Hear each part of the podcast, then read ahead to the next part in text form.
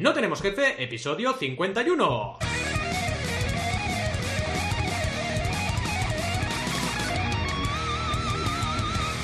Bienvenidas y bienvenidos a NTJ o No Tenemos Jefe, el podcast donde hablamos de emprender con valores o del Black Friday, o del Black Week, o del Black Month, porque ahora es todo el mes. Pero bueno, lo que nos dé la gana, podemos ir de lo más técnico a lo más banal, si es que el Black Friday es banal. Yo creo que no.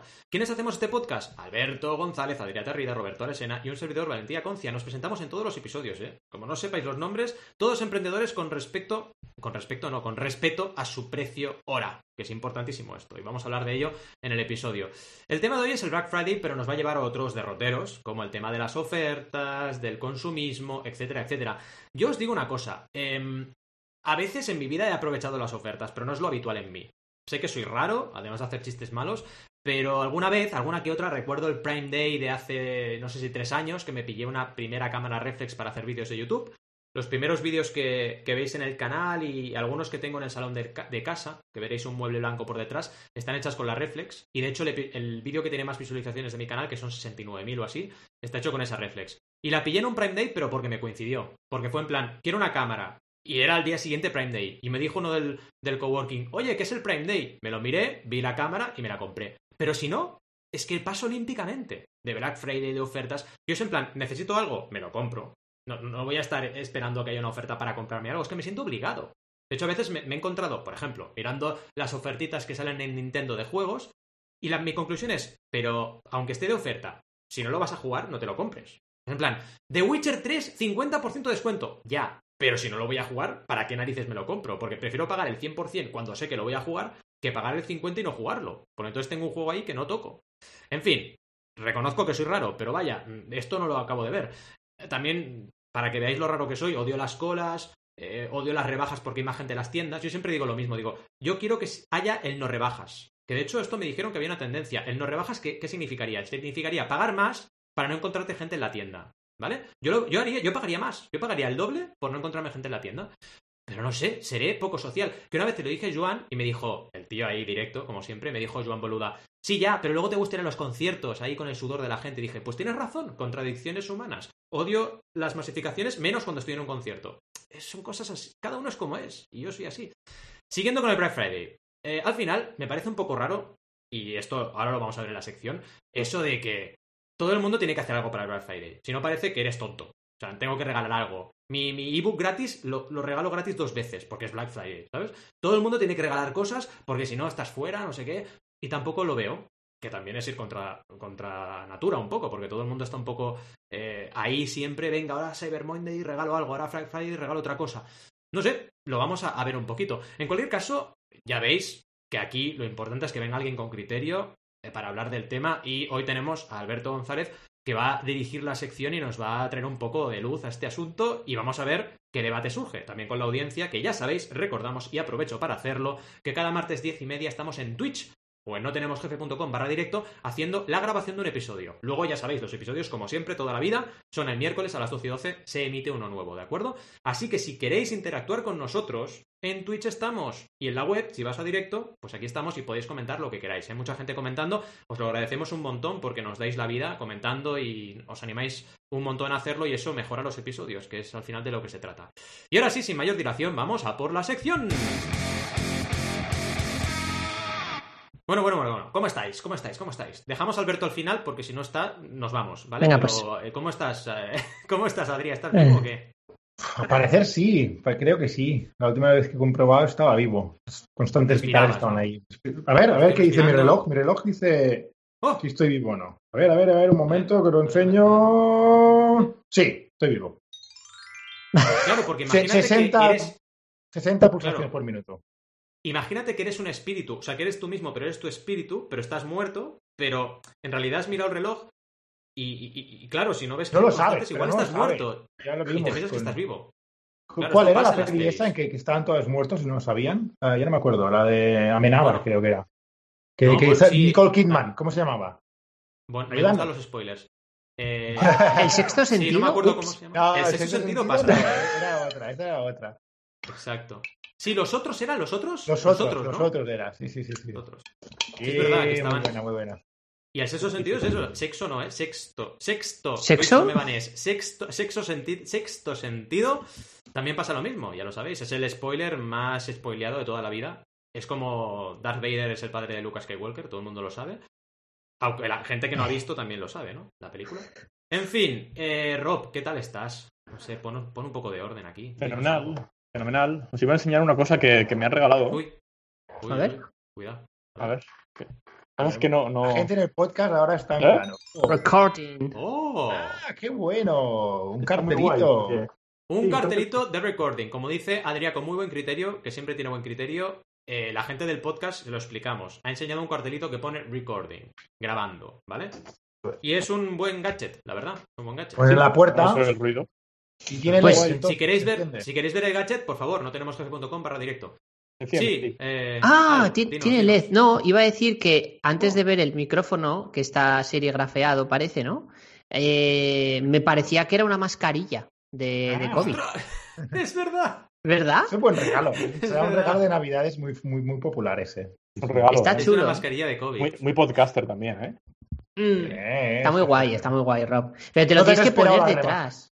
No he esperado las rebajas. Sí, el problema es que lo está probando antes de empezar, pero no quedaba bien. Eh, si lo ponía atrás, a veces quizá un, una puñetera luz roja enorme y sin ningún sentido. Así que por eso no lo he puesto. Ponla, eh, ponla, ponla por la noche para hacer el sexo sentido. Exacto. como hilado, ¿eh? Todo. ahí, ahí, ahí. Hombre, para aislarlo más, quien te lo ha regalado no se ha esperado las rebajas. Ah, cierto. ¿Verdad? Es verdad. Ah, es porque... Pero bueno, este episodio sale cuando ya han pasado las rebajas, ¿no? Con lo que. Ya, nos explota la cabeza. De hecho, eh, casi feliz año nuevo, chicos. Mañana espero que ¡Feliz, ¡Feliz año nuevo! ¡Feliz año! Venga. ¡Ahora ahí! ¡Vamos! Es que nos gustan las pelis de Christopher Nolan, ¿vale? Y entonces vamos para adelante, para atrás, hay diferentes ah, capas. Esto del buffer, chicos, es un lío. Exacto. Es un lío, es un lío y lo hemos estado hablando antes de empezar y esto del buffer, podemos hacer un no sin buffer. Está bien porque siendo cuatro siempre tienes el miedo de ahí a ver si algún día alguien no graba, pero nos hemos pasado de frenada. Tenemos ahí, no sé si seis episodios de buffer y lo tenemos que reducir un poquito porque si no pasa esto, que no sabemos ni en qué mes estamos emitiendo lo que estamos grabando. Hmm. Por suerte, afortunadamente, eh, en directo esto no pasa, así que nos podéis seguir en notenemosjefe.com barra directo. He batido el récord de CTAs de CTAs por minuto, chicos. he soltado tres o cuatro CTAs en lo que llevamos de episodio. Toma, toma CTAs. Luego, una vez me acuerdo que me comentaron en YouTube. Eh, no sé por qué dice siempre que, vayan a banaco.com y hombre, porque es mi web y ahí está todo. O sea, es en plan, no, no sé. O sea, ¿qué voy a hacer? ¿Estoy aquí por amor al arte? brutal comentario, ¿eh? Sí, sí, sí, brutal. En fin, te voy a poner en pantalla completa, Al, para uh. que la gente te vea como... Pero se me van a ver los puntos negros en la cara. Los puntos negros, ¿verdad? Venga ahí, placa. Toma ahí. Venga. Y cuando quieras puedes empezar con esta maravillosa sección. La sección. La sección. Vale, eh, bueno, bueno, bueno, bueno. Eh, me toca a mí esta semana. A ver, esta semana la temática es un poco, bueno, no os la estoy vendiendo nada bien, ¿eh? Y eso que va de ventas esta semana, pero bueno. eh, empezamos mal, empezamos mal. Empezamos mal, no, no, a ver, la verdad es que no se me ocurría temática. Vosotros ya sabéis que me cuesta mucho sacar escaletas porque intento ligarlo al mundo emprendedor, porque a ver, podemos hablar de muchas cosas, pero ligándolas a emprender cuesta mogollón a veces buscar la unión, ¿no? Y al final he pensado, oye, eh, voy me he inspirado un poco y he dicho, oye, ¿por qué no hablamos de Black Friday y ofertas y demás enfocadas también a nosotros? O sea, damos nuestra opinión, pero también nosotros como profesionales si hacemos descuentos, qué nos, qué nos parece los descuentos que hacemos eh, o que hacen otros profesionales, o bueno, un poco enfocarlo por ahí, ¿vale? Y me explico. Eh, ahora que ya estamos en noviembre, supuestamente, bueno, no sé cuándo se va a publicar este episodio, igual eh, es diciembre o enero, no lo sé. Eh, supongamos que estamos en época de rebajas, noviembre, diciembre, noviembre, enero, ¿vale? Ahí lo he, salvado un poco, ¿eh? Viene la época de ofertas, ¿vale? Y el adelantamiento de la Navidad, o ya estamos en la Navidad, en función de cuando escuchéis este episodio. No sé si sabéis que, mucha gente hace las compras navideñas en noviembre, y esto es algo que he aprendido hace pocos años. Yo antes pensaba que la gente compraba las cosas en diciembre, pero no, no, hay gente que eh, compra las cosas con bastantes meses de antelación y de hecho yo creo que eso ha sido el, lo que ha hecho que explote el Black Friday, que ahora es eh, todo el mes, ¿no? Mm. Porque las tiendas han visto que la gente prefiere comprarlo antes para, digamos, amortiguar un poco el golpetazo en el salario, ¿no? De si lo hago todo en diciembre y juntas todo en diciembre es un, hablando en plata es una hostia, ¿no? Pero golpe, sí, sí. si lo haces en varios meses, pues es verdad que se amortigua más. De hecho, ahora las tiendas, un momento eh, que, que me ha venido a la de inspiración, eh, me ha venido a la mente esto, las tiendas, si os fijáis, ahora en noviembre, cuando compras algo, ya os ponen el ticket que lo puedes devolver hasta después de Navidades. O sea, ya, ya está preparado el sistema capitalista para que desde noviembre ya puedas comprar como si fuera Navidad. O sea, Navidad empieza el 1 de noviembre, básicamente. Total. Si, si quieres os cuento que una amiga Sí. mía, una, una ex compañera de trabajo, volvía de las vacaciones de agosto y compraba los, los regalos de Navidad. No jodas. Ya. Madre mía. No jodas. Y los Eso escondía ya- eso- durante tres meses. O sea que todavía noviembre me parece pronto. y tarde, vaya. Tarde. Oye, yo propongo comprar en enero los regalos de Navidad 2000 del año siguiente, 2022. Uf, Es, es el buffer, es el buffer que El decíamos buffer, de antes. el Tienes buffer. buffer de regalos. Ya está. Ostras. Eso es mucho, ¿eh? Eso es mucho tiempo. El buffet de regalos. Total. Que yo creo que adelantarse no. Bueno, a ver, amortiguas más, ¿no? El salario, pero vaya. En madre mía. sí.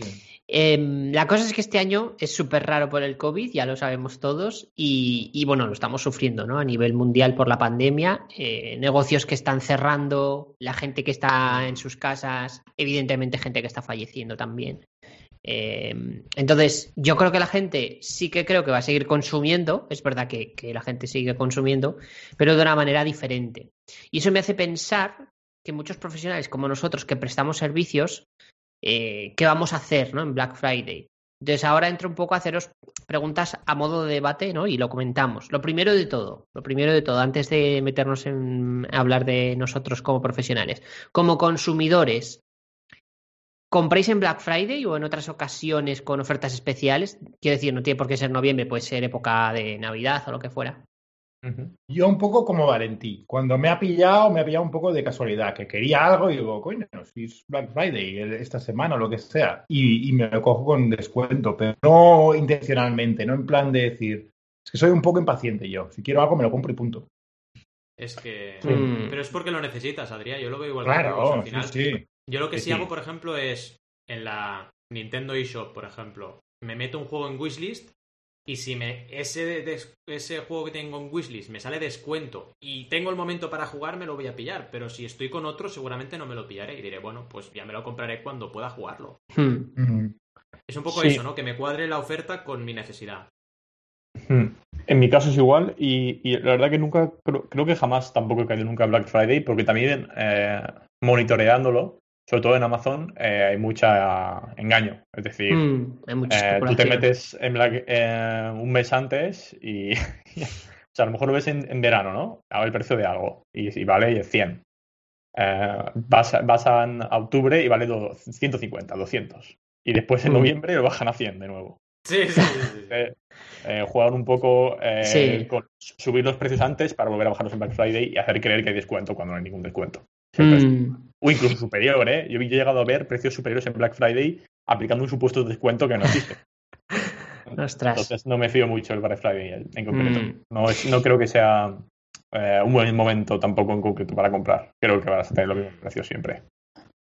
Sí, o sea, al final yo creo que el Black Friday no deja de ser un- una acción de marketing, ¿no? A mí me ha pasado, por ejemplo, que, que sí que conozco tiendas tipo, por ejemplo, el MediaMark, que tiene una muy mala fama con esto porque Eh, te baja los precios y te los vuelve a dejar como estaban, aunque sea Black Mm. Friday, porque un mes antes lo han bajado un poco sin que nadie se entere y luego lo han vuelto a volver a poner como, como estaba, ¿no? O cosas así, o lo han subido y lo han bajado. Juegan mucho con, con eso, ¿no?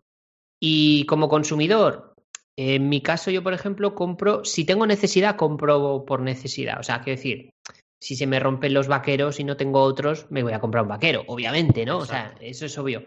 Pero si no, eh, yo siempre espero.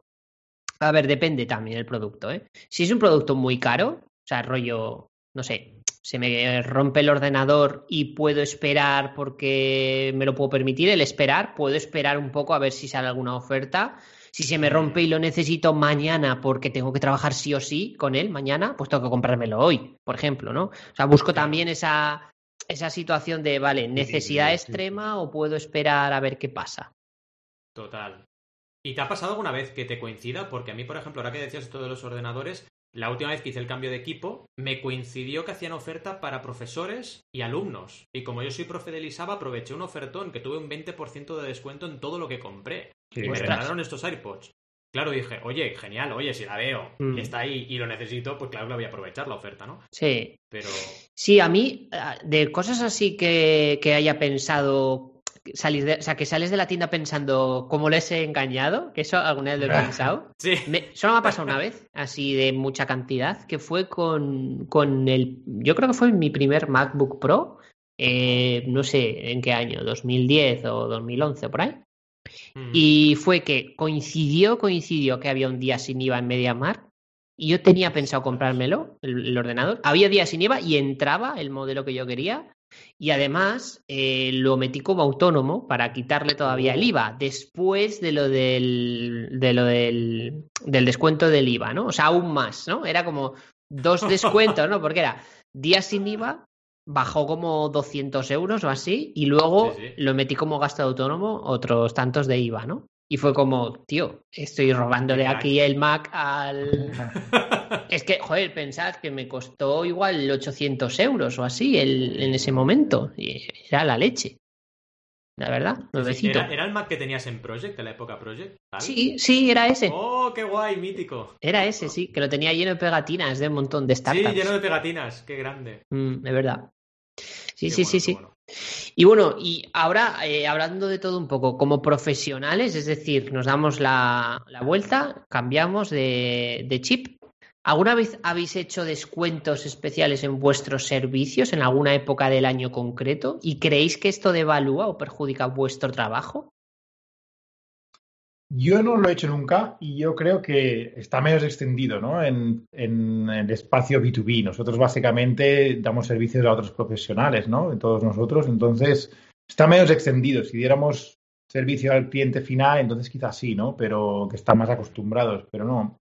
Yo no lo he hecho nunca y creo que sí, que devaluaría un poco mi, mi servicio. 100%. Yo lo hice una vez, recuerdo que lo hice una vez, pero cuando empezaba la moda del Black Friday, porque la moda del Black Friday tampoco hace tanto que existe, y de mm. las primeras veces que, que hubo la moda esta muy bestia, recuerdo que hice un 30% de descuento en el libro, que ya ves, era un libro, el ebook, que valía menos de 10 euros, ¿no? Hice una, una oferta y, ya está, es la única vez que lo he probado. ¿Te dio resultado o qué? O... Mm, no especialmente. Es un libro que he vendido mil unidades a través de mi web. Y y voy vendiendo, pero siempre el mismo regularmente, ¿no? Tiene más efecto a lo mejor que haga una charla, ¿vale? Y, les diga, oye, si queréis el libro lo podéis ir a comprar aquí. Tiene mucho más efecto eso que el hecho de hacer una oferta en redes. Ya, ya, ya. Mm. Pero bueno. Es que ya, ya tiene un precio muy ajustado. Supongo que si tu libro fueran 400 pavos o lo que sea, claro, lo reduces a 50 pavos, entonces sí. Pero... Y ahora os lo digo una cosa, y esto ya lo hablamos en No Sin Pricing. Eh, yo ahora pienso que bajar tu precio soy de la antigua escuela. O sea, bajar tu precio es modificar tu marketing mix y tienes que ir con mucho cuidado. Porque la percepción de tu producto cambia y, la, y el trato que tienes con tu cliente, y esto es especial de la consultoría, cambia. O sea, si un cliente no ha pagado tu servicio, su manera de trabajar contigo es distinta. Ojo, dicho esto, hay mucha gente que no paga nada por tu servicio porque le viene becado, porque trabaja con una universidad. De hecho, esta semana que viene vamos a estrenar dos proyectos de, de Lisaba. Y es gente que ellos no han pagado, pero ha pagado la escuela, ¿vale?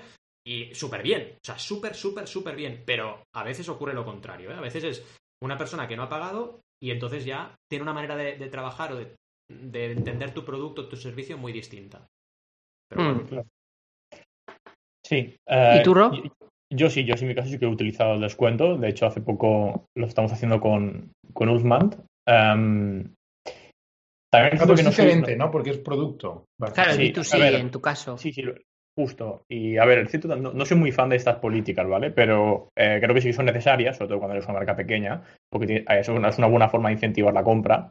Creo que hay otras, eh, algunas mejores, pero es verdad que funciona. Y si funciona, pues hay que utilizarlas porque si no, tampoco. Uh, o sea, hay que ir, jugar un poco con, eh, las dos bandas, ¿no? Intentar eh, seguir un poco tu línea de, lo que piensas y a la vez también aprovecharte y ser listo, intentar generar negocio y, generar ventas, es lo que importa. Sí que es cierto que una forma eh, muy interesante que hemos estado hablando es, por ejemplo, utilizar estos descuentos y a la vez una la parte de si utilizas ese descuento, se dona, se dona, por ejemplo, a un santuario o a una ONG, etcétera, ¿no? Es una forma interesante de, oye, utilizo esto, incentivo la compra y además ofrezco este segundo eh, premio, ¿no? Em, por ejemplo, no soy una de partido del Black Friday. Em, la verdad que no, no, lo considero, ya lo digo, no me gustaba y, que es que creo que simplemente no, no aporta mucho. Y, bueno, una cosa que creo que se ha, olvidado, que creo que sí que todo lo habéis utilizado es en el, en el crowdfunding. Al final, el crowdfunding son descuentos. Eh, de Early O sea que sí, eh, de, en cierto modo sí que habéis hecho uso. Pero ahí está más justificado porque te estás tomando un riesgo tú, ¿no? Estás diciendo, no, no he visto el producto, no sé si va a funcionar, no te voy a ayudar. Y aún así, Rob, estoy de acuerdo contigo, pero aún así yo, por ejemplo, estoy de acuerdo que en general se hacen descuentos abusivos en crowdfunding, a veces llegando al 50%. Mm. Pero yo eso como consultor no lo, no lo aconsejo. Eh, lo que intento es que como mucho estés en un 30 de descuento. Eh, ¿Para qué? Para que luego cuando se agotan esas unidades, que es lo que apuntaba Adrián, y tú vas subiendo tu precio, vas capturando el excedente del consumidor, el precio final no esté tan lejos de tu precio de mercado, porque si no es negativo. porque volvemos al mix, ¿no? Claro. si tu precio comunica y es un elemento estratégico de tu marca, eh, si al final acabas validando, imagínate, una mochila a 25, pero la necesitas vender a 70, es que no has validado nada, ¿no? Y encima estoy de acuerdo contigo que, que tácticamente pueden ser interesantes y en crowdfunding se usan los early birds, pero hay que intentar hacerlo con medida. Sí, claro. además para mí está muy justificado ese, ese, descuento, ¿no? Por lo que decía, por el riesgo, por comprarlo, que no lo vas a tener ahora, lo vas a tener en meses, pero lo vas a pagar al final de la campaña, ¿sabes? Entonces hmm. eso también se tiene que valorar. Pero, pero y no veis, bueno, yo es que lo veo diferente, o sea, yo creo que cuando estás haciendo una campaña de crowdfunding, a nivel de comunicación, tú no tienes que vender que le estás haciendo un descuento al mecenas. Tú le tienes que vender ah. que estás reduciendo tu margen porque estás eh, quieres cubrir costes para poder mm. eh, producirlo, ¿no? El producto. Entonces yo creo que, aunque sí que es lo, ya sé que es lo mismo decir, te rebajo un 50% que me dejo de ganar un 50% de margen, ya lo sé que es lo mismo. Es lo mismo, pero, el mensaje es diferente. Eso es, eso es. Sí, sí, 100%. Claro. Sí. Es muy importante el, cómo comunicas, 100% de acuerdo. De hecho, lo que voy a decir, muy importante. También no sé si os habrá pasado mucho de, ir, entrando sin parar en algunas tiendas y que todos los días tienen descuento. Típico que dice. Sí. Solo hoy. Solo hoy. Aprovecha, última oportunidad. Mm. Había en el paralelo una, una tienda de, de, sofás que llevaban cinco años en liquidación. Era ridículo. De verdad, ¿eh? Liquidación ponía súper grande, no sé qué. Y, y, llevan cinco años mínimo. cinco años liquidando la, la tienda. Qué fuerte. Pues es comprar ¿eh? ¿eh? a pesar de eso, y a pesar de lo que estamos hablando y, de que estamos compartiendo mi, eh, aquí esta opinión, mi experiencia por, por lo general es que esto nadie se da cuenta. Porque la cantidad de e-commerce que hacen esto todos los días y les funciona y nadie se les queja es mm. enorme. O sea, hay, sin parar tiendas eh, todos los días. Hoy, hoy solo hoy envío gratis. Y tiene el mismo mensaje todos los días. Y la gente compra igual y no se da cuenta. O sea que, eh, bueno, para nosotros a lo mejor que somos personas con muchos valores eh, y nos esto lo percibimos, pero diría que de forma genérica esto no, no hmm. sé, la gente se da cuenta. Ni se cosca ni... No. Estoy de acuerdo contigo, Rob. O sea, por ejemplo, os voy a decir un ejemplo real, que no me importa decir nombres. Udemy, por ejemplo, tiene un sistema que cuando tú entras, automáticamente te genera un código de descuento de eh, cursos a 9,99 o a mitad de precio o lo que sea, ¿vale? Mm. Pero no es una cosa que ellos eh, te hagan a ti porque sí, sino que tienen un sistema en la web que cuando tú entras, lo genera automáticamente y digamos que te genera como esa sesión, ¿no? Eh, y si tú cierras el navegador y entras dentro de un mes, lo, que es el código habrá caducado, pero como has vuelto a entrar, te va a generar otro. Con lo cual, siempre que entres en Udemy, te van a hacer una oferta. Siempre. Hmm. Porque está hecho así. Lo tienen ya automatizado. Entonces, es que aquí es un tema súper importante, Al, porque para mí, una cosa es hacer un descuento puntual eh, que tiene un sentido para ese lanzamiento que haces o para esa confianza que la gente tiene en ti porque confía en tu lanzamiento por crowdfunding o porque es Mm. la primera persona que consume un producto, que hacerlo por defecto. Para mí son Claro. cosas distintas, ¿no? Y lo digo un poco con lo del Black Friday. Yo no hago Black Friday porque porque no me cuadra. Igual que cuando consumo me tiene que cuadrar el descuento para consumirlo, cuando lo ofrezco también me tiene que cuadrar. Imaginaos que saco un libro justo en el Black pues igual sí que hago algo de oferta ese día, porque como saco el libro me cuadra, ¿no? Pero hacerlo por hacerlo es lo que creo que es negativo, ¿no? Es decir, ahora Black Friday pues hago descuento porque sí. No sé. Tiene que cuadrar con tu estrategia, creo yo. Sí, totalmente, totalmente. Total. Pues ah, siguiendo un poco con la escaleta, eh, yo creo que ahora con el tema del COVID, sí que es verdad que es complicado decirle a un autónomo o pequeña empresa que, que haga descuentos. O sea, yo entiendo que, por Mm. ejemplo, que aprovechen para que los hagan, entiendo que es jodido para ellos. Pero por otro lado, es verdad que en esta situación necesitan vender cualquier cosa para salvar los muebles, ¿no? Entonces aquí creo que entraría en juego el, bajar el margen sin perder dinero para que al menos el negocio pueda facturar algo, ¿no? O sea, ¿qué prefieres, no? ¿No facturar o, o facturar eh, con menos margen? No sé. Yo creo que en servicios el precio de coste sería lo mínimo indispensable para cubrir tus costes de estructura sin beneficio, ¿no? Igual que en producto, Claro. más o menos. No sé, vosotros en vuestros descuentos habéis llegado a vender a precio de coste y, y- y si es que lo habéis hecho alguna vez. Y, y sobre este tema que os digo de, de la situación de COVID, ¿cómo, ¿cómo lo veis, no? O sea, ¿qué opinión tenéis sobre, sobre esto de que los autónomos y pequeñas empresas tienen este dilema, ¿no? De vendo, no vendo, o sea, hago descuentos para vender o no vendo, pero claro, igual tengo que cerrar porque no vendo nada, ¿qué, qué- qué hago, no?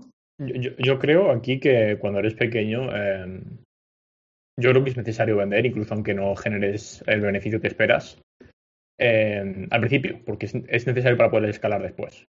A veces es más importante una venta que, que simplemente, eh, a- a- además de lo que dices tú, que a lo mejor no te, convence, no te convence, pero en este momento yo creo que les interesa, interesa más vender y sacar menos dinero Mm. que no vender nada. Aquí hay, hay el equilibrio de, de margen y volumen, ¿no? Justo. Un poco. Literal, y de hecho un ejemplo muy claro es eh, eh, Minimalism Brand, el año pasado, eh, ellos no están a favor del Black Friday según su marca, y no sé si os recordáis que hizo una campaña diciendo, eh, oye, no estamos de acuerdo, eh, hice una campaña diciendo no, com- no compres si lo necesitas, pero a la vez ofrecieron descuentos Black Friday. ¿Por qué? Porque no, a ver. Porque los tienen cuadrados, dilo, Rob. no También es pasa eso. nada. también es- Yo cuando lo vi Es les hice un unfollow durante un mes. de. Luego les volví a hacer follow, ¿eh? Tien- Tienes estrategia de marketing. Pero también les entiendo en cierto modo de que no son demasiado pequeños como para oponerse a. O sea, si, si fuese mucha gente, entiendo que, que puedes tener más poder. Pero si todos los negocios grandes están haciéndolo y tú no, em, te puede perjudicar y al final debes de hacerlo. Bueno, no lo sé. No lo sé, ¿no? Pero. Sí, va- varias cosas. Yo creo que puedes ser eh, coherente y tener unos valores muy diferentes a, a la corriente siendo pequeño, eh, pero también recojo lo que dices, Rob, que es cierto que cuando eres pequeño tienes una prioridad que es la venta. Lo que, mi Mm. duda es, la mejor forma de, y esto lo digo con lo que decía Al, la mejor forma es que la gente perciba que haces descuentos, o a lo mejor tienes otra estrategia para conseguir el mismo fin, ¿no? Por ejemplo, hacer un pack, o yo, por ejemplo, cuando empecé, mi, mi consultoría era mucho más barata en precio absoluto que lo que es hoy. Hice una cosa que es anti, anti- anti-marketing teórico, porque yo lo que hice fue ir subiendo los precios paulatinamente, ¿no? En función de la demanda. Pero ¿qué pasa? Que estaba solo. Eso me, me enseñó que en el fondo las estrategias de marketing y todo lo que nos explican, tienes que adaptarlo a cada caso. Porque algo que sirve para una generalidad, luego para ti particular no sirve. O a lo mejor una cosa que está mal hecha en nivel, a nivel general, para ti te funciona. O sea, es, es muy... Y claro, la gente al final que ha percibido que, oye, mi caché ha ido creciendo como consultor en base a la demanda y en base a mi experiencia, que es bastante lógico dentro de lo que Sí. cabe, ¿no? Pero claro, empezar diciendo, mi consultoría vale 5.000 pavos, pero eso sí, te hago un descuento y te sale por 300. A lo mejor la gente hubiera dicho, oye, este tío, mm, paso de él porque no, no me parece serio, ¿no? Es un poco ligarlo. Otra cosa es que digas, por ejemplo, en tu caso o en el caso de una marca de, de, de producto consumo, o decir, oye, estamos empezando y por eso ofrecemos un descuento del 20%. Pues está muy bien. Al final es un poco equilibrar, ¿no? Sí, eh, a ver, yo creo que lo ideal, si se puede, es hacer lo que hace Apple. Apple no hace descuentos. Es, se gasta el dinero en conseguir que tú veas que eso vale lo que vale y lo pagues. En aportar Pero al valor. final, al final es lo mismo, ¿eh? Yo creo que al final acaba gastándote lo mismo. Es decir, eh, el margen que tienes para hacer, el para hacer el descuento o invertirlo en publicidad para dar ese valor, se te va a ir. Igual, no, vas a, no, no te lo vas a llevar. Entonces, bueno, eh, al final es... Iba a decir aquí, lo, que ha conseguido Apple es no tener competencia, básicamente. Sí que la tiene, ¿eh? tienes opciones, pero es, es único. Y es lo que tienes tú también, Valentí, como un poco de ventaja, que puedes ir incrementando los precios porque cuánta gente hay que hace, lo que tú haces, no mucha. La verdad, y tienes ese... Se me va a ir acabando, pero el momento no hay mucha. No, exacto, exacto. Pero, pero es, eso, ¿no? No luches para competir, para ser el mejor, luchas para ser el único. Eso es lo, lo, mm. que tienes que, tener como objetivo, ¿no? Porque es que si no te metes guerra de precios y, de ahí no sales. Mm. Y la otra cosa que quería decir, hilvanando un poco con la pregunta que ha hecho Al, es que como, como consultor no tengo ejemplos, pero como, eh, como emprendedor con Crumbs Brewing, eh, sí que lo que nos ha, pasado, nos ha pasado es eso, ¿no? Un poco el equilibrio de de volumen y, beneficio, ¿vale? Si tú, si tú, si alguien te compra poco, pues no le vamos a ofrecer mucho descuento. Pero te viene Waitrose, que tiene 400 tiendas en toda Inglaterra, te dice que quiere el producto, pues claro. mientras no pierdas dinero, le vas a vender a Waitrose, ¿sabes? Mm. sí, sí, de hecho serías tonto si no lo hicieras, creo yo, vamos. Claro, sí, sí. Bueno, relacionado con el COVID, que también era un punto que apuntaba muy mm. bien, yo, por ejemplo, ya lo sabéis que en Sabadell tenemos dos restaurantes veganos y uno de ellos lo está pasando muy mal, ¿vale? Y este ha tenido que, entre comillas, lidiar con Delivero. Que nos contaban que Delivero se les lleva un 30% de margen de cada venta.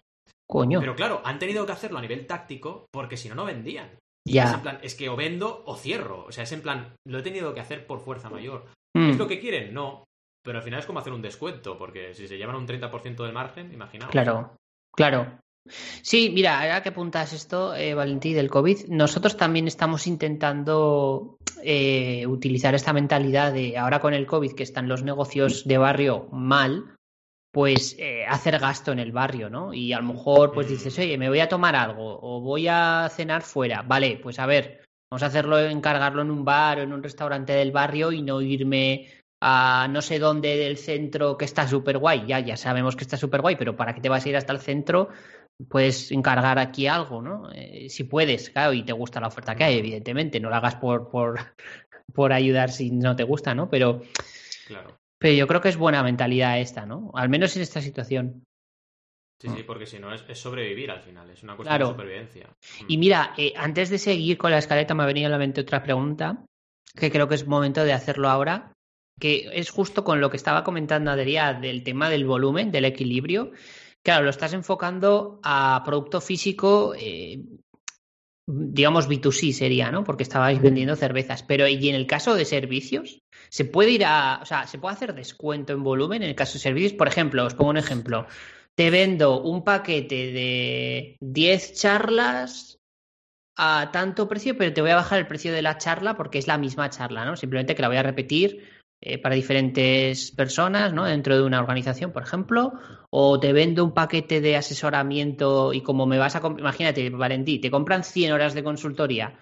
Vale, pues igual le haces un poco de descuento porque como multipliques tiempo yo, lo hago ya, precio hora... Yo lo hago ya. Si, si, el precio hora es uno, pero si me compras el paquete de 8 es un poco más barato. Ah, no mucho, pero un poco más barato. Pero claro, se están ya comprometiendo a 8 sesiones.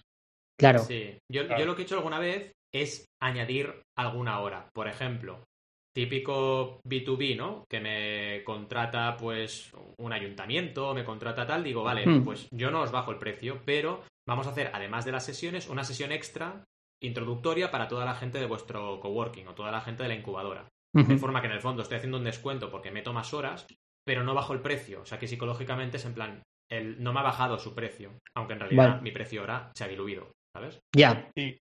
Mira, por ejemplo, ahora que dices esto, nosotros hace poco en, Shopify Flat también lo hemos hecho con eh, obradores de pan que quieren empezar a vender, tienen, que tener su propia tienda online para vender pan a domicilio y una asociación entera de 150 obradores de pan, eh, pues al final le vamos a dar el servicio con un descuento por ser obradores de pan, ¿no? Entonces, al final, como son mucha gente, pues también, evidentemente, se, se, aprecia eso y al ser tanta cantidad y incluso darles un apoyo también por, por, o el negocio que es, o con fruterías, etcétera, pues también tiene como ese descuento. Al pertenecer a una comunidad en la que cada uno va por su cuenta, evidentemente, pero como eh, estás dentro de esa asociación, pues tienes ese descuento. Pues tiene sentido. Ahí también tiene mm. servicio. Eso está bien, porque buscas la manera de, de, reducirlo el coste sin que se perciba que estás eh, diluyendo tu trabajo, ¿no? Eh, o que estás bajando tu intensidad, ¿no? Te vas a trabajar pues, igual. Justo, el coste se reduce por víneo porque estáis alineados y vais juntos, o sea, sois mucha gente y, bueno, al fin y al cabo justo también, ¿no? También dais mucho trabajo. Mm. Por parte es, un win-win, creo, en ese caso. Mm, totalmente. pequeña cuña, eh, la gente que está en Twitch, eh, decidnos qué hacéis como consumidores y como emprendedores o emprendedoras, ¿no? Decir, oye, ¿cómo consumo yo si aprovecho Black Friday y similares? Y yo desde el punto de vista de emprendedor emprendedora, si ofrezco estos descuentos. Para así un poquito ir comentando, ¿no? Han habido comentarios en, el chat, pero bueno, os lanzamos esta pregunta a ver si, si os anima. Vale, genial. Pues eh, a ver si nos comenta la gente. Eh, sigo comentando, ¿vale? Eh, bueno, vamos a hablar de marketing, aunque hemos estado hablando de marketing todo el rato, pero bueno. me da la sensación, ya lo hemos comentado, mm. pero ahora profundizamos, ¿vale? Me da la sensación de, que se de que se abusa mucho del momento estacional y que se nos va de las manos incluso entre profesionales también. O sea, es decir, ya no es solo que me parece fatal que te venden frigoríficos en Black Friday cuando no hay necesidad de comprarte uno si ya tienes, aunque puedo entender que si no tienes, evidentemente lo compres ahí, ¿no? Pero como para el gasto en publicidad no, no compensa, creo yo. La cosa es que mm, hablamos de empresas que te están vendiendo qué sé yo qué. A lo mejor descuentos en formación online por Black Friday, cuando en realidad lo que ocurre muchas veces es que la gente compra cursos online que nunca llega a consumir, por ejemplo. Es decir, mm. empresas que aprovechan para venderte productos o servicios por los momentos estacionales y que luego realmente sabes que es simplemente puro consumismo y, facturación para ellos, pero realmente no, no. El consumidor no, no disfruta, no lo aprovecha, no lo explota, no lo. Entonces, lo que quiero decir es, ¿creéis que el marketing se nos está yendo de las manos con esto? Es decir, ¿nos estamos pasando un poco de listos? Los, los, que, los que vendemos, ¿eh?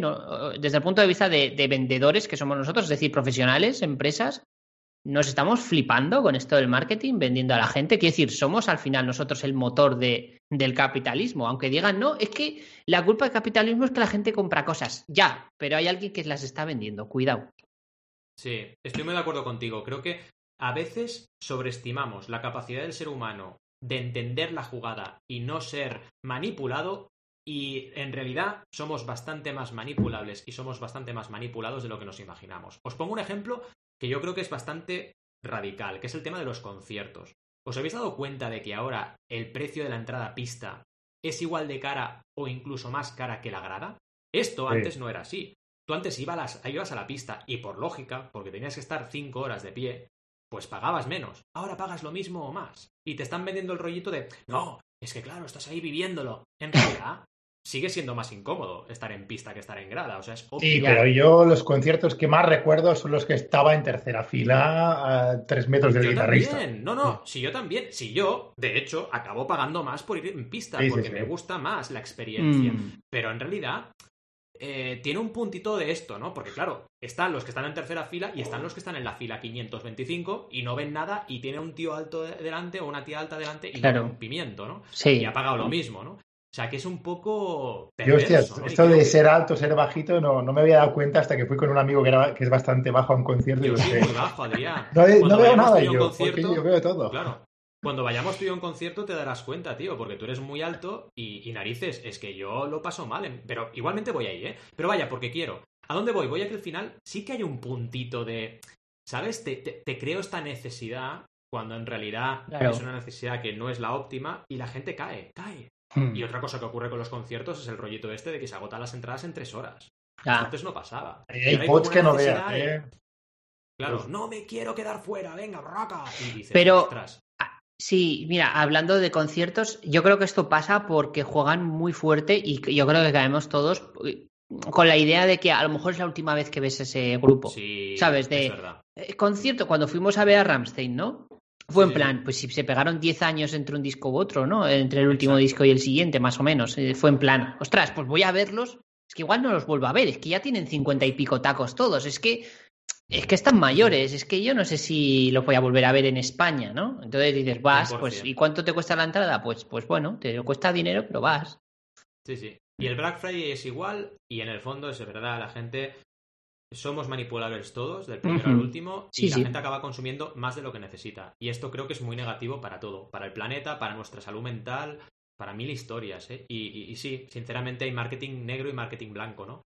Y abunda más el negro que el blanco. Hay más magia negra que magia blanca en este, mm. este mundillo. Yo, yo no, no, estoy, no estoy convencido de eso, ¿eh? Lo que pasa que se ve mucho la negra, ¿eh? Eso sí me puede ser, es verdad. Pero... Tienes razón, perdón. La negra. Posibilismo, posibilismo. Sí, a ver, eh, de hecho, respecto a lo que comentaba Alberto, yo creo que mm, es absurdo quejarse del capitalismo y cuando realmente todos somos parte de él y, lo hacemos. O sea, sí. Eh, está muy bien quejarse, pero es el primero que se compra lo que es un iPhone o, un MacBook o, lo que sea, ¿no? O sea que al final yo creo que es el sistema eh, que hay y que incluso puede ser que deba haber y lo que hay que hacer es hacer un cambio de la estrategia y punto.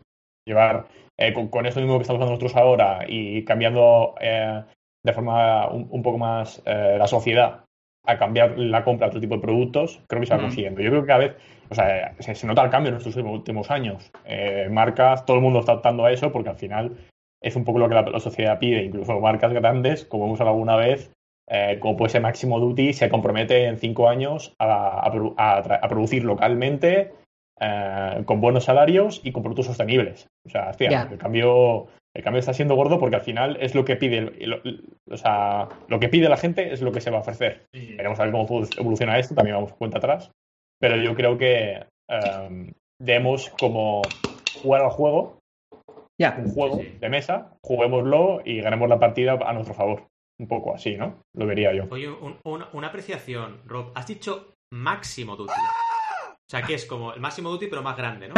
El máximo duty es el más grande. Oye, primera broma, Valentita. ¿Has tardado? ¿Cuánto has tardado? 45 minutos, tío. He tardado demasiado, tío. Máximo duty. tardado. Es el de los grandes almacenes. El máximo útil de los grandes almacenes. madre mía, madre mía. Me he ido es... ahora, ¿eh? tenía una buena y ya no me acuerdo. Venga, oh. Mira, vamos a repasar, antes de seguir, vamos a repasar un poco, hay, hay como un montón de comentarios, ¿no? En el chat. Sí. A ver, dice Bloginia, yo he ofrecido descuentos alguna vez y acabo perdiendo mucho margen. En la artesanía realmente no hay margen de beneficio, pero la gente fuerza a que hagas descuentos y si no compran en una marca más grande que sí puede jugar con los precios. Uf, eso es una putada. Eso también porque te fuerzan, ¿no? Tus competidores a que hagas descuentos aunque no entren tus valores. Eso lo veo un problema gordo, ¿eh? Es muy duro. Dice, y luego viéndolo con retrospectiva y autocrítica, creo que si la gente solo compra o compramos por el impulso de aprovechar una oferta, entonces ese producto o servicio no te está aportando tanto. Claro, eso es verdad. 100%. La cantidad que compras con descuento que hacemos, que hemos estado esperando pacientemente a que se descuente, son pocos. En general, las compras con descuento rebajas son compras impulsivas. Sí. Dice, uff, Rof, aquí podemos entrar en mucho debate. Supongo que porque Rob es procapitalista, ¿no? Es más liberal que, nadie de los cuatro. No, pero lo que sí que quería decir respecto a ese comentario es que vamos a tener aquí muy prontito a un gran invitado. No revelemos demasiado, Cliffhanger, pero que le podemos meter mucha caña en ese sentido, ¿vale? A ver de cuánto, cuánto cinismo hay en su marketing y cuánto realmente se lo creen, ¿vale? Cuidado, Me cuidado, señoras y señores, que se vienen curvas. Hay que preparar preguntas. Esa, es buena, esa es buena. Afinen los cuchillos. Sí, de hecho, Virginia dice, porque HM dice lo mismo, pero está genial que produzcas local con buenos materiales, pero tu buen negocio sigue siendo que la gente te compra saco. Entonces al cliente se le encarece el producto por una buena causa. Total. Uh, pero seguimos usando más recursos de los necesarios porque la realidad es que no hay que comprar tanto. Sí, sí, estoy, estoy de acuerdo. Estoy de acuerdo, pero, a ver, a, lo mejor me, me, alargo yo, ¿eh? Me, soy yo más posibilista o muy flipado. Pero creo que puede ser que dentro de unos años se vea un cambio eh, y a lo mejor apostemos por el slow fashion porque sea ahí donde haya más negocio que en el anterior. No lo sé, es cierto que no lo creo porque el fast fashion funciona así y, al final somos Pero cada vez lo vemos más, ¿eh? Empresas como Patagonia y empresas copiando a Patagonia diciendo no compres esta chaqueta, compra menos, repara y animando a la gente que repara, cada vez hay más. Es, es un modelo de negocio diferente, pero sí. Eh, chicos, lo que ocurre, estoy de acuerdo con vosotros, lo que ocurre es que tienes en la otra cara de la moneda, por ejemplo, el consumo de productos digitales, donde tenemos un stock que no te lo acabas de productos digitales que a lo mejor no usamos o usamos poco y estamos consumiendo más de la cuenta, ¿no? Estoy de acuerdo. Esta tendencia de la slow fashion existe y, está creciendo, pero la otra cara de la moneda sigue igual de fuerte que siempre, ¿eh? Porque yo no sé si os ha pasado, pero al menos en Sabadell en, pleno COVID, las únicas tiendas que tenían cola en la entrada eran Bershka, eh, Zara, pero colas y colas para la hmm, gente entrar y yo. Pero de verdad necesitáis esa chaqueta ahora? O sea, ¿really? O sea, ¿os hace falta una chaqueta ahora? O sea, o unos pantalones, de verdad. ¿Hay tanta necesidad de ropa? No lo sé, es una cosa. Hmm. Lo que sí es verdad, no, no os ha pasado tantas veces, rompiendo la lanza un poco por las compras impulsivas, ¿eh? Pero que a veces ah, llevas meses investigando algo, un producto y tal, y al final lo acabas comprando y no lo usas demasiado y al revés. Haces una compra impulsiva y tal y, es lo que usas más. Sí. Claro, pues ahí hay a veces ese, no saber, ¿no? De, de mm. cuánto vas a usar algo o no. yo soy bastante culpable de eso, pero bueno. A, veces es muy random. Yo, a mí también me ha pasado, ¿eh? Lo que dices, Adrián. Mm, totalmente. yo al final, lo que hago siempre, yo soy muy reflexivo en la compra de ropa y, e intento, pues, comprar lo que realmente necesito, ¿no? Y, por ejemplo, intento no tener muchos tejanos que no uso o mm. muchas camisetas que no uso. Pero luego también es verdad lo que dice Adrián, que a veces alguna vez he comprado algo por impulso y, lo usas un montón. Y por contra, el típico regalo que te hacen a lo mejor, que lo tienes ahí y no lo usas nunca, ¿no? Sí. Claro. Sí, también. Sí, a ver, yo creo que se abre un debate interesante con esto de, del futuro de las compras, porque eh, yo lo que creo es que si de verdad comprásemos lo que necesitamos y no por consumo, eh, tendríamos que cambiar mucho la mentalidad de la sociedad y aunque nosotros cuatro pudiéramos cambiar rápido, porque tenemos quizás una mente más abierta, eh, tenéis que pensar que la gente por norma general no piensa como, como estos micro burbujas en las que vivimos algunas personas. Todo el mundo tiene su micro burbuja, ¿no? Pero, por ejemplo, que decíamos ahora de las tiendas de ropa, ¿no? Si las tiendas de ropa solo vendiesen chaquetas eh, en un mes concreto, que es cuando hace frío, realmente tendrían que costar muchísimo más dinero esas chaquetas porque si no, no podrían cubrir costes, ¿no? O sea, la gracia de la ropa es que se ha devaluado tanto el precio de la ropa, venden a volumen porque venden todos los días. Entonces, si ahora solamente vendo camisetas cuando es necesario que la gente compre camisetas, ya no pueden costar 5 euros las camisetas, van a tener que costar 50 euros las camisetas, porque si no, ¿cómo pago a mis empleados que están en mis 55 tiendas por todo ámbito nacional, no? O sea, no sé, tendría que reestructurarse mucho eh, el tema de la logística, el tema de las tiendas. ¿Qué haríamos? ¿Cerraríamos todas las tiendas de ropa y que la gente solo compre por internet? Y toda la gente que está currando en las tiendas, ¿a dónde va, no? O sea, supone un cambio brutal que no sé si lo podemos resolver Es un modelo de negocio que está mal, nada. punto, y que no hay manera de arreglarlo así con, un, con una cosa solo. Hay que cambiar el modelo entero. De, hecho, mismamente en la entrevista eh, que hicimos, um, perdonadme, ¿eh? es Paula. Paula. Sí, Digo, como no sea Paula, la he cagado. Eh, a Paula, ella nos decía, a muchas empresas les decía, a ver, esto en un año, si, si hay suerte, cambiaremos algo. O sea que yo lo importante creo que es cambiar poniendo objetivos, ¿no? Poniendo objetivos poco a poco y, irlos cumpliendo si puedes y, si no explicar por qué no. Pero, pero bueno, al menos si mm. tienes una línea de progreso, ya es mucho. pequeño apunte, eh, Rob no se acordaba del nombre de Paula porque tiene tantas mujeres en su vida que no se acuerda. o sea, no, no sabes, o sea, se lía, se lía. Sí, la verdad. Te las tiene que apuntar a veces en la mano, en plan. También te digo que Por la mañana le. Ah, Mi mejor mujer es Adrián. Uh. Ah, eso es verdad. Oh, cuidado. Es que yo soy muy majo. Oh. sí, amor. Love is in the air. Pero que no te has puesto la foto de Adrián en la pared, Rob. Es verdad. Por ahora. Porque no pone los amantes, pone los ídolos. Es diferente. Ah, vale, vale. Eso es. Es verdad. De acuerdo, de acuerdo. Bueno, y ya me meto en mi zona cómoda, que es el barro. A pegarnos, va. Abro paraguas. ¿Alguna vez el marketing es positivo? Es decir, me da la sensación eh, de que muchas veces el marketing es un demonio. Y me hace pensar si es una profesión digna o no en función de cómo se está viendo, ¿no? Seguramente sí que es digna, ¿vale? Y ya sé que me vais ahora a golpear, por eso abro el debate. Pero, pero, es verdad que no hay tantos profesionales ni empresas haciendo las cosas con valores, ¿no? Entonces, ¿qué opináis, no? Es decir, eh, ya sé que esto es como lo de las noticias, ¿no? Que se ven más las noticias negativas que las positivas porque la mierda flota, ya lo sabemos. Pero en el marketing pasa eso también, ¿no? Estoy seguro que hay gente que lo está haciendo bien, pero es verdad que normalmente suele ser más black que white, ¿no? Como decía antes Valentín, ¿no? Sí, sí, ¿Cómo, ¿Cómo, lo veis esto? Yo veo que el marketing es necesario y que todo el mundo hace marketing. Todo el mundo uh -huh. hace marketing de alguna manera u otra porque todo el mundo quiere vender su, su libro, ¿vale? O lo que sea.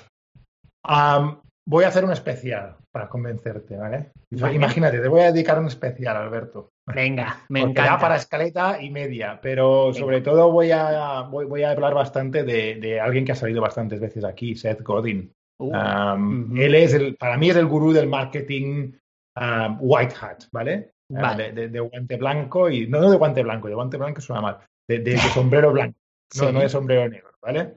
Y, y, vale. y, te comento ese día. Pero sí, es necesario, el marketing es necesario, se puede hacer bien, se puede hacer con valores. Es verdad, como dices tú, la mierda flota y se ve más el malo. Pero bueno, hacemos por especial, va, especial marketing. Venga, pues me parece me genial. No sin marketing. Al final, yo creo que todo es un tema de, de, de, de equilibrio. Es decir, si tú defines marketing, eh, según Calder, es el conjunto de prácticas y principios que tienen como objetivo principal aumentar el comercio, especialmente la demanda. Lo he mirado en Wikipedia, ¿eh? luego os dejo el enlace. Pues oye, eh, sí, porque si no, este tío está. Pues ya que si te lo sabía pues, oye, de memoria. También, yo también, ¿eh? Philip... Está en plan, uy, yo en, en, mi carrera leía Calder, lógicamente, si no, vaya porquería de especialidad, ¿no?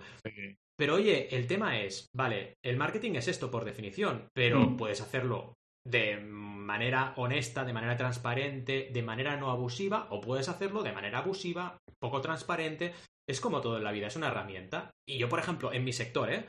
eh muchas veces, a veces, bueno, ahora ya no tanto, pero alguna vez me preguntaban, ¿pero cuánto has recaudado como máximo en tus campañas? ¿no? Y yo contestaba, es que es irrelevante. O sea, la campaña que más has recaudado conmigo han sido 600.000 euros, pero es que es un dato irrelevante. Lo que tiene que preocuparte a ti es si mis proyectos siguen vivos al cabo de tres años, Claro. es si están contentos con mi trabajo y han conseguido validar o no validar su producto, ¿no? La cantidad. Y esto es un problema que, que observo en, muchas, en muchos aspectos. Otro tema es la facturación. Se miden los resultados de las compañías muchas veces por la facturación. Vaya, pero vaya métrica más, más vacía, ¿no? Mm. Solamente importa la cantidad de euros que has facturado. Ya no te digo ni el beneficio. La facturación, para mí me parece una métrica nefasta para medir claro. o comparar, ¿no? Y la gente va por ahí. Y creo que es, que es un error, la mayoría de la gente, ¿no? Asimismo, para mí el marketing es esto, depende de cómo lo uses, pues lo puedes estar usando bien o mal. Ahora, estoy con Alberto en que, y eh, seguramente Adrián me dirá que no, pero la mayoría lo que más abunda, lo que más se ve al menos, sí. es un lo que más se ve poco agresivo. Es probable. Sí. Porque el marketing bien hecho no se debería ver. Eso es lo que También yo. es verdad, también es verdad. Sí, buen marketing, ya ves. Bueno. Uh, buena frase esa, ¿eh? Debería sentirse. ¿eh? Esto es, en el aire. Es Yoda, ¿no? Un poco. Es Yoda. El, marketing, el, el buen marketing te empalma. Pero mira, eh, voy siempre a decir, acaba ahí, Roberto. Siempre voy a decir ahí. una empresa que creo que me la, me la, voy a jugar, aunque seguramente habrá gente que me dirá que no es verdad, pero me la voy a jugar. Gente que creo que hace bien las cosas, solamente me viene una empresa a la, a la mente, que es Apple. Y os diré por qué. Porque Apple nunca, nunca te va a mentir. Otra cosa es que te guste o no su producto. Pero Apple es súper honesta. Tú te metes en su web y mira, no te voy a hacer nunca descuentos porque nunca hacen descuentos. Mi producto vale esto y, y, mi producto es más rápido que el modelo anterior. Cuando sacan las gráficas y todo, son siempre correctas porque comparan con sus mismos productos. Nunca te dicen, este es mejor que el de Samsung o este. No, es, este es ocho veces más rápido que el anterior modelo. Eso es verdad. Porque ellos han hecho el test y te venden eso y saben que lo que te están vendiendo es cierto porque está ahí todo bien medido. Otra cosa es que te falle, que te guste, que no te guste, que haya otros productos que valgan menos y sean mejores. Eso es otro te tema. falta o no te haga falta? Que te, te haga, claro, eso sí. Pero ellos no te dicen lo necesitas, ellos te dicen te vendo esto. Claro, es, es, verdad que ese es el argumento de todas las empresas, ¿no? De no, no, yo no, yo no obligo al consumidor a comprar, ¿no? claro, yo entiendo que ese, ese argumento es muy obliga. fácil. A mí me obligan. Pero lo que quiero deciros es que me parece que es una empresa que no te está vendiendo la moto, ni te está haciendo ofertas, ni te está mintiendo a la cara. Te está diciendo, esto es lo que hay. ¿Qué pasa? Que ellos tienen un marketing muy trabajado durante muchos años y ahora evidentemente son imparables, ¿no? Y no sé si tú, si pudieras hacer lo mismo con tu empresa, llegarías a ese nivel, pero bueno. Mm. Es verdad, es que la honestidad para mí es fundamental, es que si no, ¿para qué haces lo que haces, no? Si, mm. si no eres honesto y... Para mí no todo vale. Soy una persona que para mí no todo vale y creo que los que estamos aquí somos así, nuestros seguidores seguro que todos son así y al final es, oye, eh, si lo único que quieres es crecer y crecer y crecer y, no te importa el cómo, pues oye, sigue tu camino, pero yo no te voy a seguir. Mm. Claro, eh, pero bueno, lo que decías tú, eh, Alberto, de, Apple, em, mm. Apple gasta 1,8 billones de dólares en, marketing. Marketing bueno. Marketing bueno. Como decía Adrián, el 50% de su presupuesto es marketing. De hecho, yo creo que seguramente eh, sus portátiles valen, valen lo que valen porque la mitad de lo, de lo que le sacan va a marketing. Porque si no es Y la otra mitad y más de. exactamente, justo. Entonces, bueno, em, eh, o sea, quiero decir, eh, podríamos decir que es un mal necesario el marketing. yo no lo veo así, ¿eh? Pero, tampoco, la verdad es que tampoco lo que sea malo, ¿eh? Porque yo creo que, que es necesario, es necesario y punto. Porque si no, ¿cómo vendes? Y incluso nosotros, o sea, nosotros haciendo eso estamos haciendo marketing. Estamos creando contenido para, para, para que se nos marca personal, marca personal. Es marketing. Totalmente. Entonces. por ejemplo, eh, sería para mí eh, la diferencia entre a lo mejor hacer algo como lo que trabajamos nosotros y, y hacer un marketing más oscuro eh, sería, por ejemplo, aprovechar las situaciones que se te generan alrededor de forma oportunista, ¿no? A, nivel, a nivel generar contenido, para mí eso es un error. Eh, creo que tienes que ser fiel a tu audiencia y hacer lo que tú crees que tienes que hacer en cada momento, independientemente de las oportunidades que tengas alrededor que te puedan hacer crecer muy rápido. Para mí es, es importante. Dicho esto, tiene que haber una estrategia, porque todos queremos eh, crecer con nuestros proyectos y que se nos oiga, tener una voz en el mundo. Creo que al final es un tema de equilibrios. Si solo abusas de una, de una línea un poco eh, digamos, eh, marketing oscura, ¿no? Por así decirlo, marketingiana oscura. Black. Pues, exacto, pues al final eso creo que te, va, te va a afectar en negativo. Pero repito, para mí, marketing es herramienta. Luego la puedes usar de una forma o de otra. El problema no es el marketing. El problema es usar el marketing de determinada forma, creo yo. Hmm. Sí, y luego, mira, Cipitra ha dicho un comentario que me parece súper interesante, a ver qué opináis vosotros. Dice, eh, eso le falta a España, ¿no? Esa cultura de inversión en marketing, cosa muy interiorizada en Estados Unidos. Pues sí. Y, yo diría que sí, porque creo que aquí estamos acostumbrados a vender todo por precios bajos. Venga, cuando va bajo mejor. Eh, no, no, es decir, a ver, a, empresas que sí, por supuesto, pero em, a mí me sorprende y una cosa que a lo mejor tú, eh, Adrián, tienes UK te habrá pasado, que, que ibas a comprar aceite de oliva y, te ponían el mejor aceite de oliva, el italiano, a un precio súper alto y el español a un precio de mierda. como, tío, ¿qué están haciendo aquí? Porque si fuesen un poco listos, podrían ser igual que los italianos. Los italianos son unos cracks del marketing. Te venden los Ferrari, te venden todo lo mejor. Los italianos es lo mejor del mundo. Y, aquí a lo mejor falta un poco de eso. Invertir un poco. Y no, aceptan, y no aceptan, en general, se aceptan muy difícilmente las críticas allí. De hecho, yo tengo genes italianos, ya lo sabéis, por eso mi apellido, ¿no? Y les cuesta mucho aceptar las críticas. Pero claro, hablo en general, eh, cuidado, pensad que hablo con criterio porque yo estuve nueve años trabajando en una empresa italiana, en Mediaset. Y lo que ocurría es que cuando había un problema con un directivo o directiva italiano, nunca la culpa era de ellos, jamás. Siempre había, habían pasado cosas a su alrededor, el, universo se había alineado y se había generado un problema, pero ellos jamás tenían la culpa. Vale, Valentín tiene espinita aquí, ¿eh? la tienes clavada, ¿eh? Todavía. No, pero sí, yo, que va, que va, si yo guardo, bueno, creo que decir cosas buenas y, malas de, una realidad. No, no, no. Yo, yo en Mediaset estuve muy bien, ¿eh? fueron nueve años de, aprendizaje constante, guardo muy buen recuerdo. Tengo amigos, mm, tuve amigos, porque ahora no tengo una relación estrecha con ellos, pero vaya, hice amistad. De hecho, mi, mi jefe, primero, mi segundo jefe y uno de mis compañeros vinieron a mi boda. O sea que, vaya, no, no, no, muy bien. Lo que pasa es que eso es una realidad, no, no, no aceptaban los, los fallos. Claro, evidentemente habrá gente italiana que sí, cuidado, no quiero generalizar, ¿no? Pero quiero decir que culturalmente, a lo mejor era un tema cultura empresarial, no digo que no, pero en una empresa italiana, eso sí, les costaba eh, decir, no, no, mira, es que me equivoqué aquí. Cosa que yo, por ejemplo, soy una persona que a lo mejor a la primera me cuesta, como creo a todo el mundo o mucha gente, pero te lo reconozco siempre a la larga. Digo, oye, ¿sabéis qué? Que sí, que aquí me equivoqué, que aquí no lo hice bien, que aquí soy autocrítico, ¿no? Y eso lo noté y lo relaciono con el marketing malo. O sea, no aceptar tus errores o no aceptar que puedes cometer errores, para mí sería una perspectiva de marketing negativa, porque creo que es mucho más honesto decir lo que hay, lo mm. bueno y lo malo, y la gente te va a comprar por lo que eres tú y lo que significas en tu conjunto, no solamente por lo bueno de ti. Ya. Porque entonces, entonces estamos en el rollo este Instagram que todo es bueno. Todo es bueno, todo es perfecto, todo es maravilloso. Siempre las mejores vacaciones. No, tío, no. Estás en tu casa en calzoncillos y con un trozo de pizza en la mano. O sea, mm. ¿sabes? No pasa nada. Pero volviendo al punto de, Rob que decía el tema ese, sí que es verdad, ¿eh? que, en España se podría hacer bastante mejor el marketing. Yo creo que, se va a años luz de lo que es Inglaterra, de lo que es Italia, por ejemplo, porque ha salido el ejemplo de que, de que sí, que es verdad. y además probablemente el aceite que te venden como italiano sea español. Eso es la otra, ¿eh? Puede ser. Ah, porque ha, habido muchos escándalos de esos.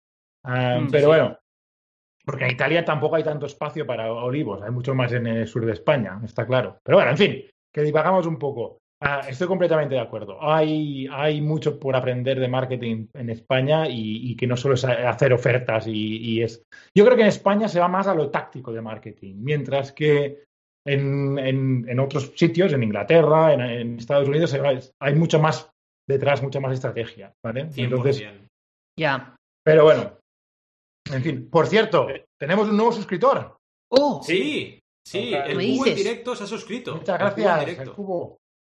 El cubo en directo. El cubo en directo. Sí, es verdad. El cubo en directo se suscrito a Prime. Por favor. Tengo curiosidad de si es un cubo en directo 24-7. Igual sí.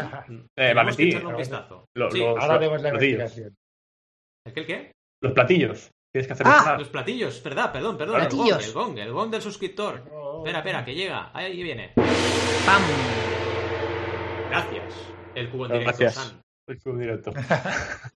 Mira. Muchas gracias. Eh, Bloginia comenta una cosa que es verdad. Yo lo, yo lo suscribo palabra por palabra. Dice que eh, la gente, cuando dice los de marketing en una empresa, es sinónimo de los flipados esos. Y es verdad.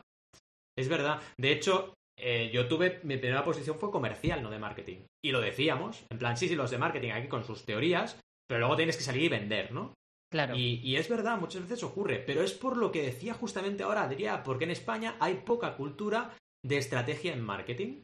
Y, directamente es, no, no, lo importante es vender, sí, pero la estrategia también importa, cuidado, ¿eh? Porque si no prestas atención a la estrategia, igual estás haciendo las cosas con una energía equivocada, en una mm. dirección equivocada, etcétera, ¿no? 100%. Pero ¿no os parece? Ay, sí, vale. No, iba a decir, ¿y no os parece? A ver, evidentemente, esto es el típico chascarrillo de, de cuñado, estamos generalizando, ¿no? Pero ¿no os parece que es verdad que se cumple bastante esto de que normalmente la gente de marketing en España, o bueno, o la gente que va ahora de Growth Hacker, que básicamente es lo mismo que marketing, pero con una palabra más nueva, eh, tienen como una cierta superioridad o se hacen ver como, como que tienen una cierta superioridad al resto simplemente por, por eh, tener esa profesión o por hacerlo de una manera, ¿no? ¿No os da esa sensación? Parte del problema es el, ese, eh, los de marketing, los de ventas, el no sé qué. Yo creo que todo el mundo tendría que ser marketing y ventas y desarrollo y todas las funciones a la vez, sinceramente. O tener esa mentalidad al menos, ¿no? Que no somos separados, trabajamos todos hacia un sentido común, ¿no? Que es el que la empresa sea, tenga éxito, ¿no? Entonces, esas divisiones son muy tóxicas en las empresas. Y, mm. estoy de acuerdo, ¿eh? sí que hay mucha superioridad, pero yo también lo veía con los de ventas. Esos de marketing no tienen ni, ni, puta idea. y, los de, y los de marketing igual. Es que los de ventas nos están eh, rompiendo la marca, haciendo tantos descuentos y no sé qué. Siempre, siempre. Y, mm. era una voy, a pasar a, voy a pasar a la escena de los cuatro porque ahora estamos un poco más en debate, ¿no? Sí. Venga. quita el seguimos, de la pantalla. Pobre Alberto, tío. Pobre Alberto. Si tiene el mejor marketing de todos. Tiene, a ver, ese, a nivel marca personal, fijaos, lleva las gafas, que es distintivo de marca personal, la barbita, que también es distintivo de marca personal, es el, ser completo. Yo solo tengo la barba. ¿Sabes? No, no, me falta la otra mitad, tío. Yo no tengo las gafas aquí, si no las pondría. Poneros gafas. Ya, ya.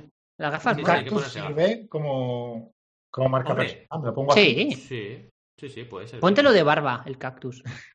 Exacto. De verdad este. ¿eh? De barba. Oye, José Flores nos comenta que en México Sí. es muy común eso del jefe o la jefa que no acepta sus errores y que siempre se equivocó otro. Y esto ocurre en España mucho también, ¿eh? Mm, Mm. Muchísimo.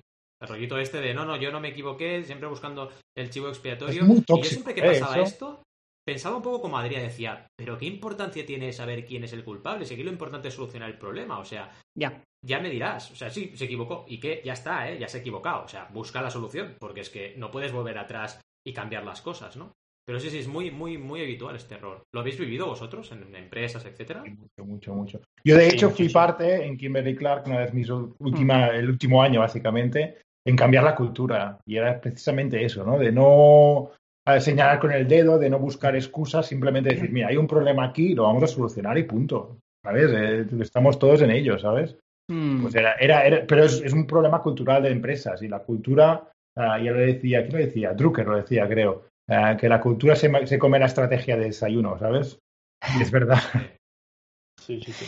ya. Yo- yo, haciendo referencia a lo que ha comentado José Flores, eh, y para hacer el lazado interno en directo, eh, le, le comparto el capítulo de eh, el capítulo número 5, No sin capitán, que hablamos bastante sobre esto. ¡Oh! Es verdad. No lazo capitán. Si, si le sirve de consuelo a José Flores, mi experiencia con, con empresas es que cuanto más grande la empresa, es, una, es directamente proporcional lo que voy a decir, cuanto más grande la empresa, más probabilidad de que la gente eche balones fuera cuando hay un problema. es más fácil. es más ¿Vale? fácil, Esto es así. porque hay otros departamentos. Si sois Exacto. tres en una startup, es bastante difícil. Es difícil. culpas a otra. Total. Falta, Alberto, te falta que pongas un nombre a esto. Y así la gente lo conocerá en el futuro. Eh, Teoría, teoría, teoría, teoría. Claro, balonismo, va. una teoría. del balonismo fuera. venga. Teoría del balonismo fuera, me gusta. Del sí. balonismo fuera. Perfecto. Es muy bueno, es.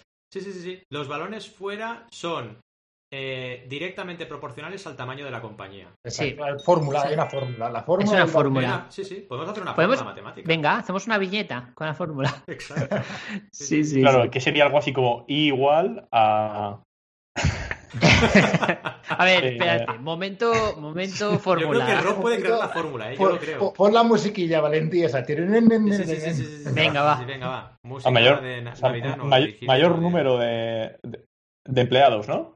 A ver, la K es Sí. una constante, ¿no? Una constante universal. La K es Claro. una constante. Aquí. Bueno, y los Claro, balones, o sea, los balones que serían los problemas tendrían que aumentar también, cuanto mayor sea la estructura.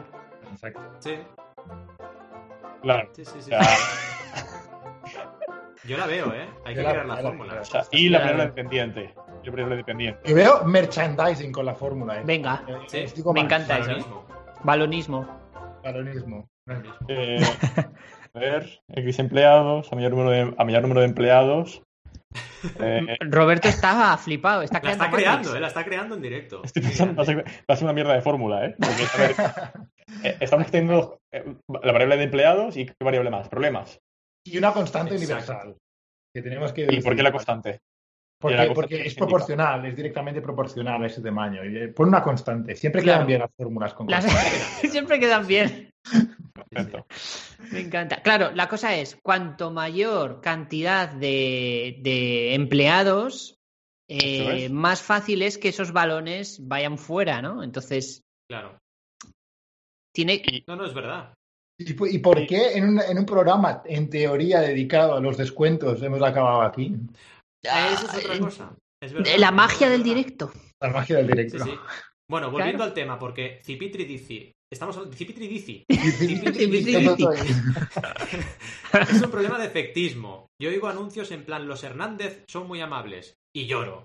Veo el anuncio de la Super Bowl y se te caen los al suelo. Es verdad. Mm. Es verdad, es verdad. Es verdad, O sea, aquí flipa. O sea, son aman... Pero cuidado con el, con el rollo este de marketing tan perfecto que tiene mucho en Estados Unidos, porque luego a veces te cae al suelo otra cosa. Porque dices, tiene que ser maravilloso este producto. Lo compras y dices, oye, pues no es para tanto. Pero claro, te lo han vendido como si fuera Sí. el manjar de los dioses. Eso El director de, de marketing de, de mi, de mi empresa, bueno, director global, ¿eh?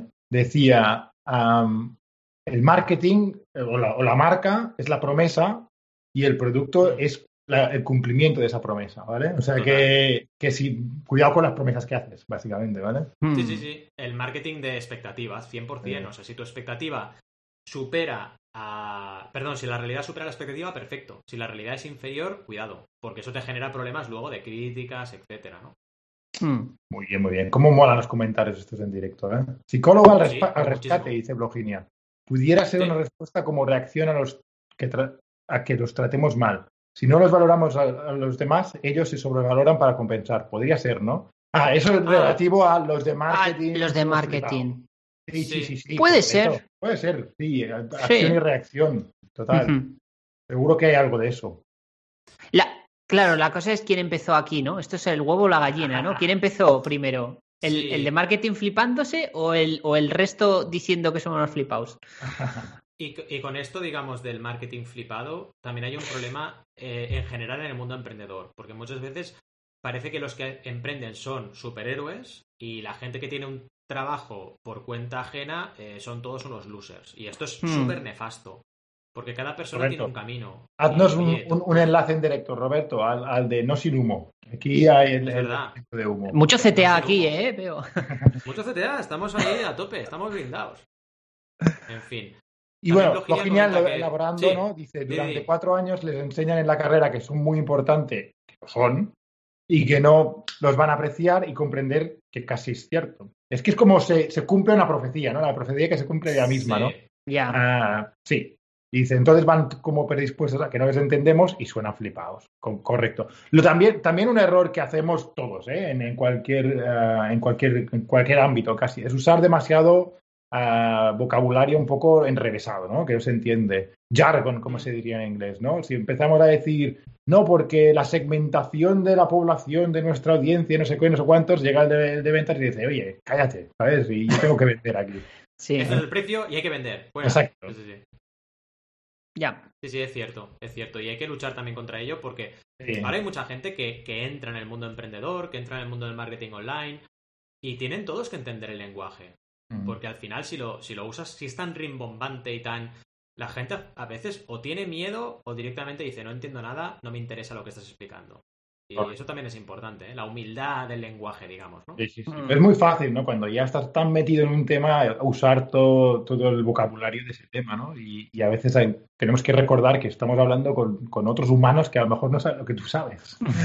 Todo esto, chicos y chicas, sería no sin marketing. Pero bueno. Eh... Ah, ah, vamos a hacerlo, ahora. Me voy a flipar. Sí, sí. Me, voy, a flipar, ¿vale? y voy a pasar a ver. una funda de mierda. ¡Oh! A ver, a ver, a ver. Uy, uy, uy, uy. Aquí está la fórmula, señores. vamos a aplaudir. Es igual a E más K, ¿vale? Donde I es problemas E empleados y K es la media de problemas base en una compañía media. Por otra parte, los empleados podríamos resumirlo en E igual a producción entre el tiempo disponible por persona. Ya está. camiseta. Queremos camiseta ya. Qué grande. Qué grande. No sé si funciona la fórmula, pero mola. Exactamente. No sé si funciona, tiene un sentido, pero mola. Esto es un claro ejemplo de cómo se puede vender algo que parece muy pro, pero en realidad no sirve para nada. Pero es genial, o sea, es brutal. ¿Puedo deciros una cosa, idea loca? Propongo hacer una web que tenga esta fórmula y que te pida el número de empleados que tienes, le des al enter y te diga venga, venga, el, tu, ratio, tu ratio del balonismo. Qué grande. O sea, estaría guay, domain, domain typer, balones fuera. Venga.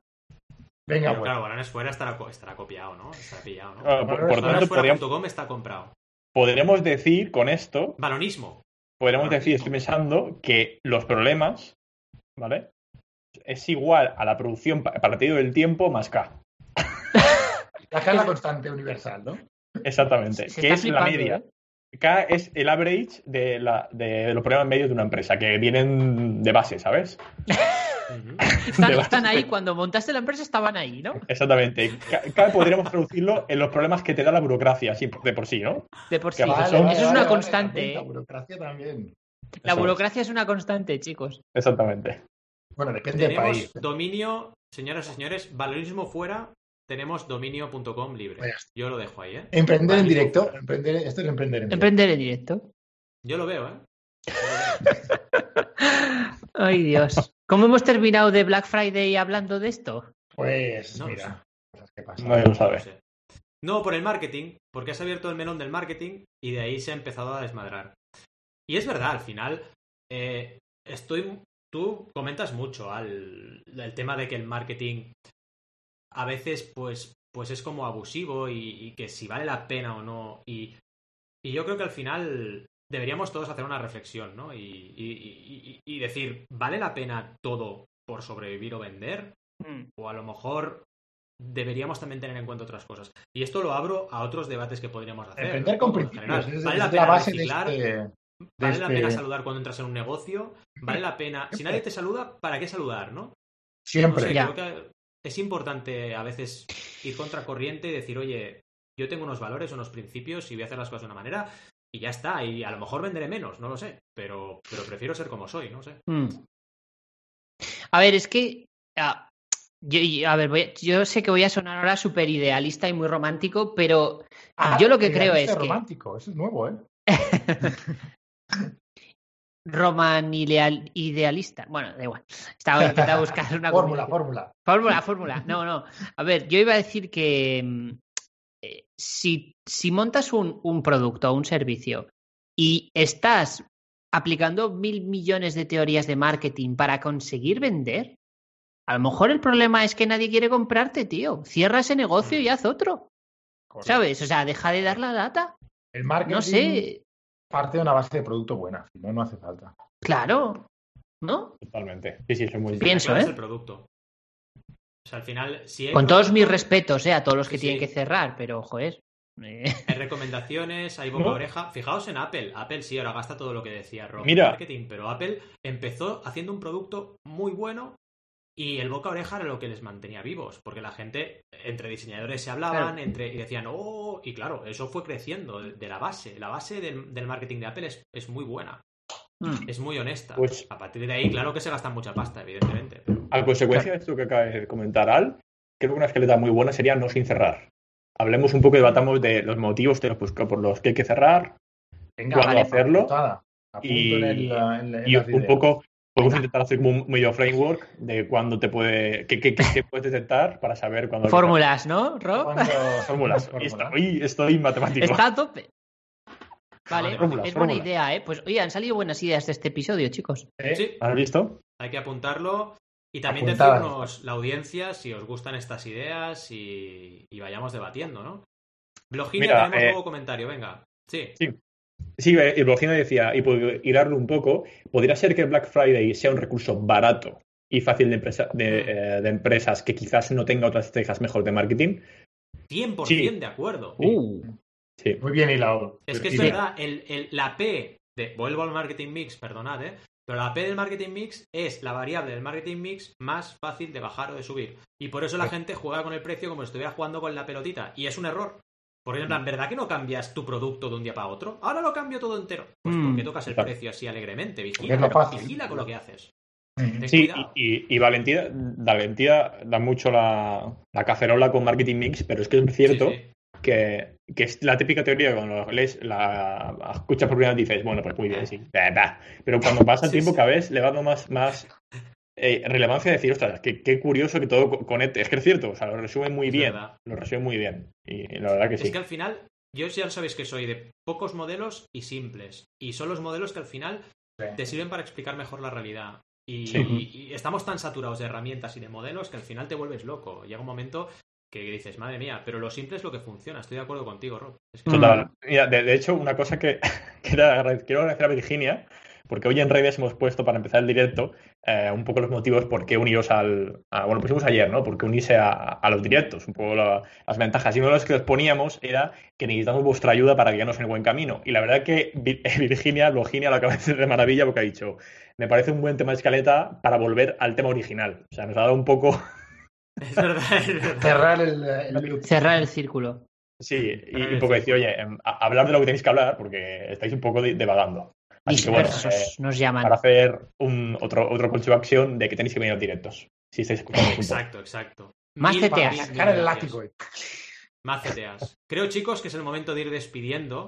Sí. Sobre todo, cosas importantes que han pasado en este directo. Aparte de que hemos sacado un montón de ideas, que ya veremos cuántas se acaban de concretar o no. Lo que decía ahora Rob, pues ha habido una interacción muy bonita y muy positiva y habéis estado ahí. Y además hemos tenido nuevas, eh, nuevos seguidores, que hemos llegado ya a 91 seguidores, y una suscripción del Cubo en directo que se ha suscrito a Prime, a través de Prime, y lo agradecemos un montonazo, de verdad. Tenemos que ir pensando qué ir haciendo a nivel de, a nivel de interacción con vosotros y la gente que está suscrita a Prime, porque oye, es súper importante para nosotros el apoyo que nos dais. Eh, Cipitri nos dice que lo siento porque estuvo un poquito, eh, un poquito poco tiempo con nosotros, pero vaya, Cipitri, siempre estás aquí, así que te lo agradecemos un montón. Muchísimo. Eh, recordad, como siempre, mañana miércoles 12 y 12, nuevo episodio del podcast en notenemosjefe.com y la semana que viene, el martes, volvemos a estar en directo, como siempre, a las 10 y media. Como siempre os decimos, gracias por estar ahí al otro lado, gracias por vuestros comentarios positivos en los directos, por vuestras valoraciones positivas en redes sociales y también en todas las plataformas de podcasting habidas y por haber.